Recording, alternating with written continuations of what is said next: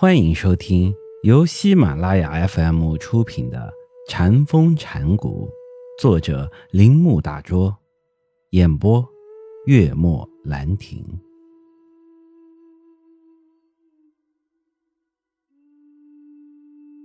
日常的生活中，我们的心常充满一些理智上的无意义和感情上的废物，我们不能否认。他们在某一个时间点上的作用，但是也正是他们，使我们在感到束缚的时候成为痛苦而不幸的人。我们想要活动的时候，他们便束缚并阻碍我们，给我们的心灵投下一片浓郁的阴影。我们觉得自己是生活在束缚中的。我们渴望自然，渴望自由，却又觉得他们是不可企及的。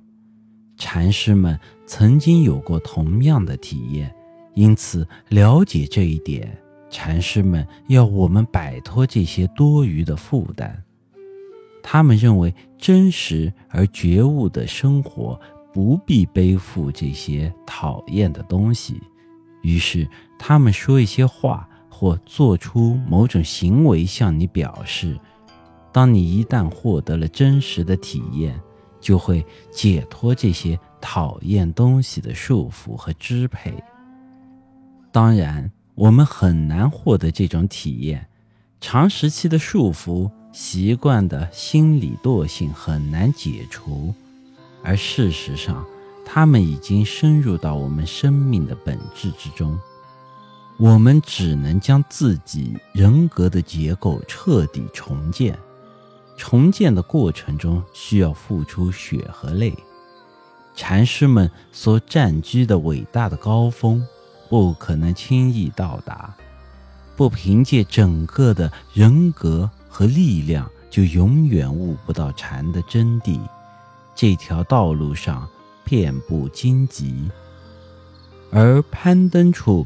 也没有可以折服的东西，它不是游戏，是最严肃的工作。任何懒惰的人永远不敢有这种尝试。这却是陶冶性格的熔炉。一位禅师这样回答过禅是什么的问题：禅是倒在烈火上的滚热的油。在禅微笑着向我们表示，这里是你的家之前，我们一定要经受这种强烈的熔炼。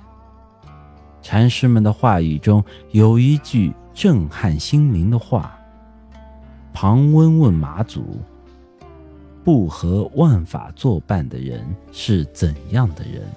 马祖答道：“等你一口吸尽西江的水。”我就告诉你，对禅学上最为严肃的问题来说，这个回答显得多不相干。在众多追索这一问题答案的人面前，马祖的回答似乎有些亵渎神圣。但是，所有学禅的人都极其理解马祖的热忱。事实上，在六祖慧能之后，禅的兴起归功于马祖，他门下出了八个以上的高明禅师，而曾是禅门俗家弟子的庞温，则获中国佛教史上维摩诘的美名。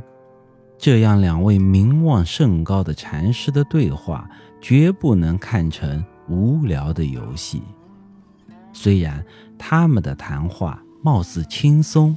甚至显得亵渎神圣，但其中却藏匿着宗教文献中最宝贵的精华。不知多少人曾因马祖这句话的神秘而痛哭和汗颜。还有一件事，一个和尚问长沙景岑禅师：“南拳死后去什么地方呢？”景岑回答。石头做沙弥时，曾参见六祖。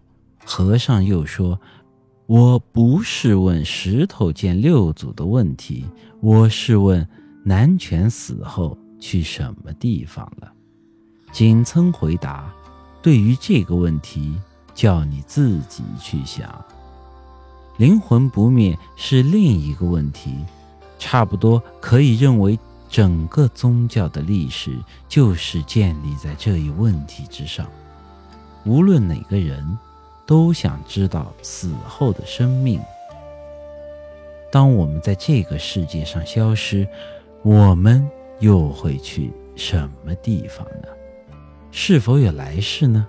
是否此生就是一了百了呢？虽然也有很多人根本不关心这一孤寂。没有伴侣的意义。本集播讲完毕，请您继续收听。